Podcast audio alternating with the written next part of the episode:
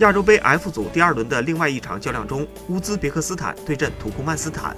上半场比赛，乌兹别克斯坦连入四球，下半场双方均无进球。最终，乌兹别克斯坦以四比零战胜土库曼斯坦，